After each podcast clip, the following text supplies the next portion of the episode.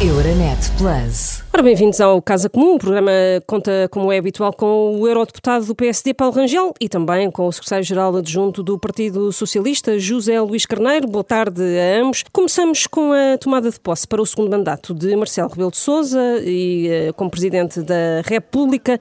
Paulo Rangel começou por si uma das cinco missões apontadas ontem pelo Presidente para este novo mandato, o segundo mandato, é de que é preciso uma melhor democracia. Diz Marcelo que queremos uma democracia que seja ética republicana na limitação dos mandatos, convergência no regime, alternativa clara na governação, estabilidade sem pântano.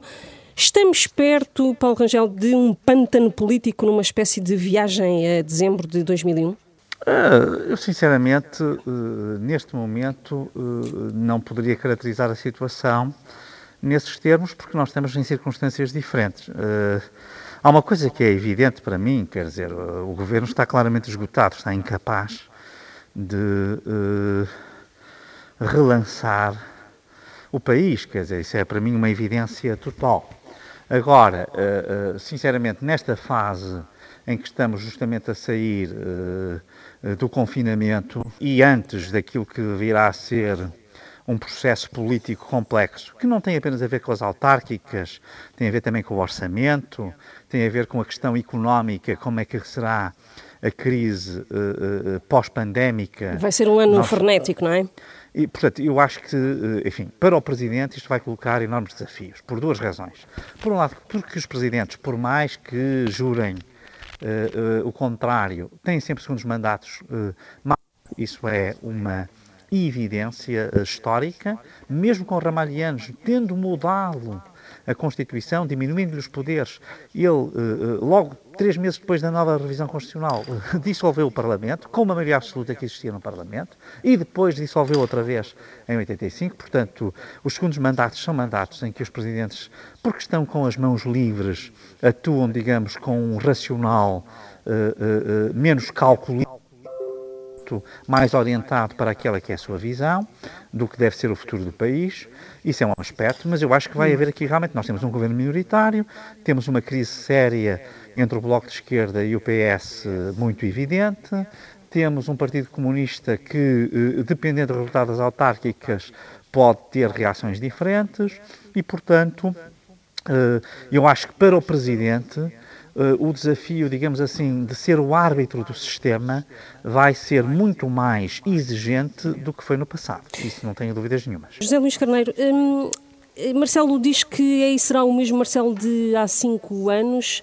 Prevê-se que seja de facto assim, ou, uh, como diz o, o Dr. Paulo Rangel, a coisa será, poderá ser ligeiramente diferente? Eu queria sublinhar, aliás, essa afirmação. Julgo que essa afirmação diz muito daquilo que se perspectiva venha a ser o segundo mandato. Ou seja, o Presidente da República disse: Eu vou ser o que sempre fui. E fez uma leitura do tempo político, aliás, iniciando essa leitura do, do, do início da sua primeira, uh, primeira responsabilidade como Presidente da República e fez questão de sublinhar a importância que teve a cooperação uh, institucional uh, para vencer desafios que foram muito significativos, nomeadamente vencer uma crise bancária e uh, conseguir fazê-lo com a confiança das instituições internacionais, nomeadamente europeias, conseguir ganhar também a confiança das instituições europeias relativamente à dimensão orçamental e ao cumprimento das obrigações orçamentais do Estado português e, ao mesmo tempo, eh, garantir também níveis de prestígio internacional do país. Ora, aquilo que ontem pudemos ouvir foi de facto um discurso de confiança, um discurso inspirador, em que sentimos que o Presidente da República continuará a ser o defensor da estabilidade política e um garante comprometido com os valores constitucionais. Afirmou, aliás, a vontade de manter uma cooperação institucional estratégica, eh, quer com a Assembleia da República, que valorizou e que enalteceu, e também com eh, o próprio Governo. E o que destacaria, eh, que sublinharia, foi, sobretudo, também uma grande sintonia com a agenda do Governo, no que diz respeito àquilo que é, por um lado, o desafio de vencermos esta pandemia e, simultaneamente, sermos capazes de recuperar o país Aqui, uh... nas suas condições económicas, mas também e particularmente nas suas condições, nas suas condições uh, e nas suas dimensões sociais. Com proximidade, ah, julgo, aliás, que essa dimensão é muito relevante. Quando o Presidente da República sublinha que o fará com, como fez no primeiro na primeira, eh, digamos, no primeiro mandato, com muita proximidade, ou seja, fora de quaisquer tipo de messianismos e afastando os cenários uh, de crise. Paulo Rangel, concorda ou uh, podemos imaginar um eventual é, distanciamento de Marcelo em relação ao governo? Se é possível, neste segundo mandato, o Presidente da República dar ali uma mãozinha ao centro-direita?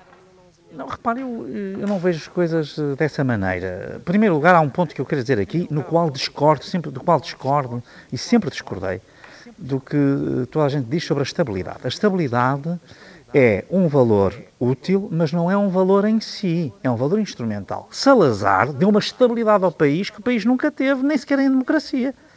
Portanto, cuidado com a ideia de que a estabilidade só é boa se as soluções políticas forem boas. Porque estabilizar o que é mau nunca é positivo. E, portanto, a estabilidade não é um valor em si. É um valor instrumental. E por isso, por isso é que há eleições de 4 em 4 anos, não é? Porque senão não havia. E, portanto, pode ter que haver, o Presidente pode ter que resolver crises políticas. Aliás, quando o Presidente diz o que sempre foi, que será o que sempre foi, será o que sempre foi como político também. E o Presidente, como político, não é? É, é um homem com iniciativa, não é um simples espectador. Pronto. O que o Presidente diz é uma coisa que, como eu digo, qualquer Presidente diz e que não tem o sentido quase faccioso que lhe dá o José Luís Carneiro, de que o Presidente é um aliado eh, quase que militante do PS. Quer dizer, que é evidente que não é. Portanto, eh, eh, eu, o Presidente está a falar num cenário que ele sabe, ele sabe, que é de uma incerteza enorme. É tu, nada é previsível, mesmo em tempos de muita calmia, mas nestes tempos de grande uh, uh, dificuldade, é evidente que a incerteza é maior. E, portanto, eu acho que, que, que, aquilo que ele disse é aquilo que é expectável que diga e, nesse sentido, até nem tem nada de inovador, que não há nenhum presidente que dissesse o contrário. Temos de avançar. Eh, avancemos para o plano de desconfinamento. A DGS publicou já esta manhã novas recomendações em que se incluem como prioritários os professores e o pessoal não docente na vacinação. Isto pode dar eh, indicação, José Luís Carneiro, de que as escolas são de facto as primeiras a desconfinar e antes da Páscoa não é um risco? Permita-me só, porque julgo que houve um bocadinho mais de tempo no Paulo Rangel para a primeira questão. É uma nota muito simples.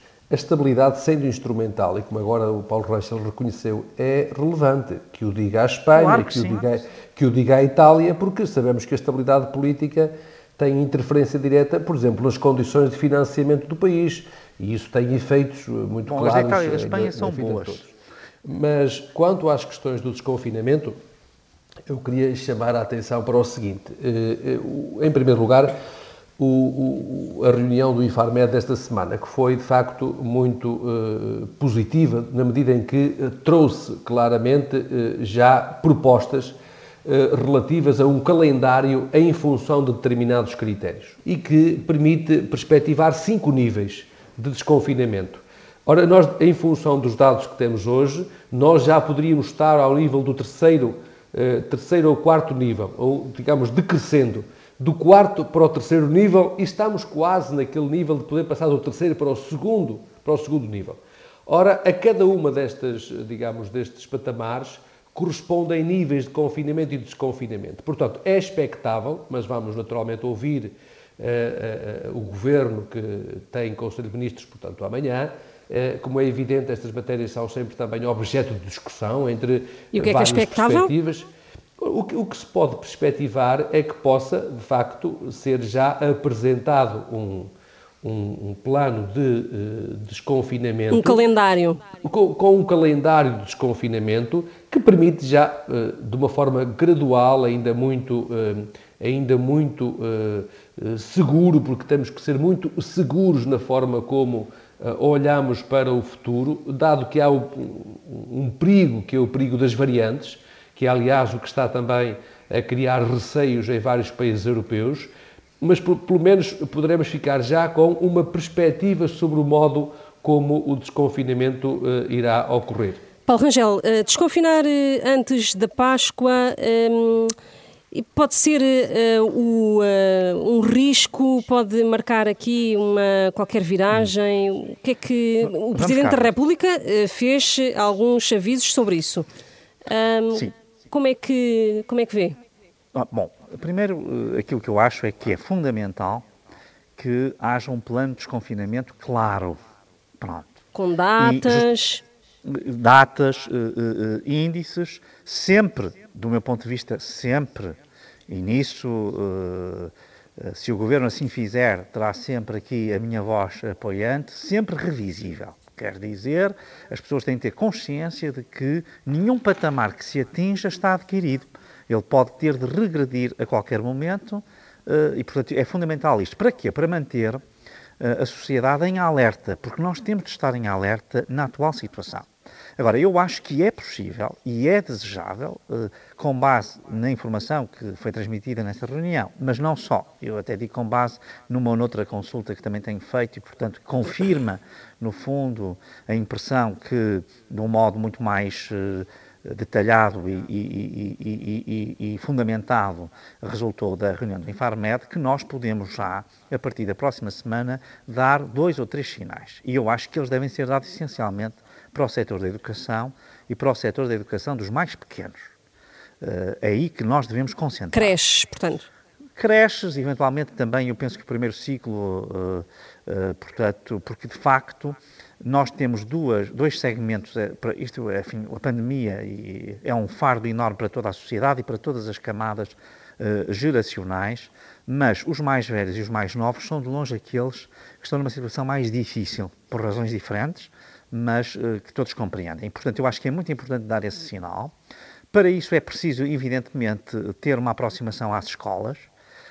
E sobre isso queria dizer ainda uma, uma, um, fazer um comentário, mas só uma coisa queria dizer. Eu acho que é muito importante depois dar o sinal de que no período de Páscoa, que é um período em que as pessoas naturalmente tenderão a fomentar encontros ou a fazer alguma paragem para uh, férias ou o que seja, uh, aí nós devíamos ser mais restritivos do que. Pronto, devemos fazer uma interrupção no tal plano gradual e progressivo de desconfinamento. Devemos dar um sinal claro de que, nessa data em que todos gostaríamos de uh, ter algum à vontade, este início de desconfinamento não pode servir para. E aí temos que dizer, pronto, vamos ter aqui. O, o, contrato que fazemos é começamos o desconfinamento mais cedo do que estavam à espera, mas durante os dias de Páscoa temos que fazer um confinamento mais forte do que aquele que vamos ter, se Deus quiser, nos próximos meses. Isto eu acho que este contrato devia ser feito e devia ser feito de uma forma muito clara. Agora deixa-me só dizer uma coisa. Temos de avançar. Eu estou alarmadíssimo, sim, mas é, é fundamental, e na Rádio Renascença, que tanto dedica, que, que é uma instituição ligada à Igreja e que tanto dedica espaço às escolas católicas, é inaceitável a discriminação que se prepara entre os alunos do ensino público e os professores do ensino público e os alunos do ensino privado, professores do ensino privado. Portanto, o vírus é ideológico. Mas onde é que foi buscar essa informação? Não, fui buscar até agora ao que saiu. O, o, o, os 20 milhões que saíram para adquirir testes. Não, se nós não fizermos esta pressão. Não, mas é que essa informação não, não tenho em lado Essa informação está confirmada. como é que se pode fazer uma afirmação dessa natureza? Não, pode-se fazer. Olha, tanto se pode fazer que ela não foi desmentida. O Ministro da Educação já veio dizer alguma coisa até agora? Oh, Estamos há três dias ou quatro a discutir isto, o Ministro da Educação ainda não ah, ah, teve então, uma palavra. Se, então, se o Conselho de Ministros se reúne amanhã, o Paulo Rangel está a dizer que está há três dias a discutir o assunto e não, está a fazer uma afirmação perentória como se fosse não estou, eu estou a fazer uma fundamento? Eu estou a fazer uma afirmação perentória que vem em toda a imprensa. Olha, até o José Luís Carneiro, como secretário-geral da Olha, eu, eu devo, eu se devo, acha devo... que ela não tem fundamento, devia desmenti-la. Não, eu estou, eu estou a dizer que sou a favor de que as escolas sejam tratadas todas de igual forma. É aquilo que eu estou a dizer Pronto, agora. Eu, eu também sou agora, a favor. Não, não, não, faço ideia como é que o Paulo Rangel pode fazer uma afirmação dessa Eu faço com base no que vem na imprensa. Se, Bom, se, não viu isso na imprensa? Bom, temos de, eu, temos de avançar. Muita especulação na imprensa, Paulo Rangel. Mas pronto, mas se há especulação, desminta-se a especulação. Temos de avançar para os nossos temas eh, europeus. Eu peço imensa desculpa de interromper, mas vamos avançar para os nossos temas eh, europeus. Uh, o plano de recuperação e resiliência uh, terminaram os 15 dias de discussão pública, entrega à Comissão Europeia. Doutora José Cires Carneiro, esta um, quinzena. Com as eleições autárquicas este ano, há ou não aqui uma pressão do Partido Socialista para usar estes 16 mil milhões para mostrar obra feita?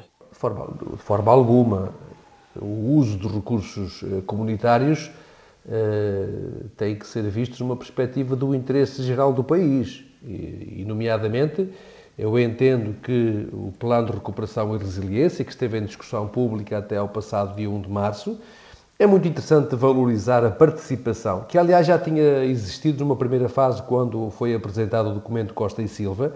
Para se ter uma pequena ideia, teve mais de 65 mil visitas e consultas e uh, foram enviados uh, cerca de 1.700 contributos escritos para uh, o aperfeiçoamento desse plano. Portanto, temos que olhar para ele como um plano do país. Parece-me, do meu ponto de vista, que é uma grande oportunidade para remover muitos dos obstáculos ao desenvolvimento nacional. Mas é evidente que este plano tem que ser também visto à luz da sua uh, interligação ou da sua integração com outros uh, instrumentos financeiros, nomeadamente com o quadro financeiro plurianual, vulgo fundos comunitários, porque há um quadro de fundos comunitários uh, plurianual regular também que é estabelecido em função de prioridades regionais que são depois articuladas com prioridades nacionais esse quadro financeiro plurianual é um outro instrumento onde serão incorporadas outras prioridades que não estão hoje incorporadas no plano de recuperação e de resiliência. E depois eh, temos ainda eh, outros instrumentos, o próprio Orçamento do Estado é mais um instrumento também de apoio às prioridades nacionais. O que é que importa destacar deste plano de recuperação e de resiliência? Eh, o apoio às políticas de transição eh, climática e de transição digital, o que exige também políticas muito, eh, muito fortes, muito, eh, digamos, estruturadas de valorização e de capacitação dos recursos humanos do país, para precisamente sermos capazes de garantir a salvaguarda do valor social do trabalho, da reconversão profissional e da qualificação profissional e depois, eh, também, eh, como eixo de intervenção, o combate às vulnerabilidades, nomeadamente os investimentos previstos no setor da saúde, no Serviço Nacional de Saúde, que, como se vê, pesa embora todos os investimentos que têm vindo a ser feitos, carece ainda de investimento, sobretudo ao nível da fixação dos seus recursos humanos e também da adaptação tecnológica. Eh, assim como, eh, digamos, um impulso forte à modernização da própria administração do Estado. E depois, o apoio, eh, como tem vindo a ser também explicitado e que contraria um discurso fácil que foi feito de que não havia recursos para as empresas, mas estamos a falar de perto de 5 mil milhões que diretamente são canalizados para, digamos, a modernização de toda a, infraestrutura económica do próprio país. Paulo Rangel, eh, o PSD já veio pedir o acesso a todos os contributos que foram uh, sendo dados ao uh, Governo para este plano. Há aqui um receio de falta de transparência por parte do PSD, tendo em conta que está em causa este pacote financeiro de 16 mil milhões de euros? Repare, aquilo que nós temos que ver é o seguinte, do meu ponto de vista. É evidente que se é uma discussão pública, embora feita em tempo recorde, 15 dias, e por exigência europeia, que até tinha sido esquecida pelo Primeiro-Ministro, foi aqui um deputado europeu que lhe lembrou que era preciso fazer isso em pleno debate aqui, quando se inaugurou a presidência portuguesa, mas enfim, uh, uh, a verdade é que uh, um debate público é um debate público e, portanto, os contributos têm que ser públicos e, e até o feedback, isto é, a resposta que se dê a esses contributos, devem ser públicos. Mas para mim, quer dizer, vamos cá ver, tal como o plano está agizado, e ele de facto é um plano que uh, não convence. E o PSD, muito cedo, aliás, desde logo no ano passado, em junho, apresentou já uma visão alternativa e, e agora, mais recentemente, consolidou até com, com, com, aspectos muito mais detalhados e técnicos e, portanto, o PSD o seu contributo deu. O governo é que, obviamente, uh, tem uma visão estatista, uh, isso é evidente, uma visão administrativa, no fundo, de alimentar uma certa clientela, não há dúvida sobre isso, que é aquela que é mais sensível uh, a esse tipo de investimento e, portanto, o plano, sinceramente, do meu ponto de vista, está muito aquém daquilo que seria esperado nos seus objetivos uh, uh, de médio prazo. Há uma coisa que eu, no entanto, na sua pergunta inicial, devo dizer que é este plano, ao contrário de muitas coisas que este governo faz virados para a propaganda, Uh, e que vai fazer com verbas uh, comunitárias europeias, sem dúvida, para as autárquicas, não serão com as verbas deste plano, não é? Porque, por duas razões. Porque este plano, em primeiro lugar, uh, só vai estar disponível justamente alguns no verão, a correr tudo bem, porque há países que ainda não apresentaram os seus planos de, de, de, recuperação e resiliência. Há países que nem sequer ratificaram ainda a, decisão de recursos próprios, que é essencial para ir buscar o dinheiro europeu aos mercados e, portanto, eh, há aqui ainda algumas incógnitas que, na minha opinião, vão ser uh, ultrapassadas em tempo, estas, estas, estes, estas vicissitudes, mas, uh, obviamente, que Portanto, também seria demagógico dizer que este plano vai ser usado para as autárquicas, o que não quer dizer que não seja usado numa perspectiva clientelística e, e, essa primazia que é dada à administração pública tem claramente essa, essa, essa leitura, mas não para agora, porque evidentemente esse dinheiro só vai estar disponível nessa altura. Agora, não há apenas o, fundo, não há apenas os fundos do quadro comunitário que vai de 2021 a 2027. Ainda há, eh, enfim, eh, uma grande parte, pelo menos 40% dos fundos do quadro anterior e que são mais diretamente mobilizáveis. E, portanto, evidentemente que eles podem ser usados de uma forma uh, que não é uh, aquela que é melhor. E aqui o grande problema para mim, mas isso já o debatemos aqui, não vou abrir essa, é a questão do controlo dos gastos e, e, dos fins dos fundos. E, e, enfim, mas essa discussão já tivemos aqui mais de uma vez e, portanto, parece-me que uh, estão claras as posições de parte a parte. Este caso comum fica por aqui. Obrigada a ambos, José Luís Carneiro, Paulo Rangel. Voltamos daqui a uma obrigado. semana. Boa tarde, boa tarde. Euronet Plus. Milano. Zagreb. Bruxelas. Sofia. Riga. Euronet Plus, a rede europeia de rádios para compreender melhor a Europa.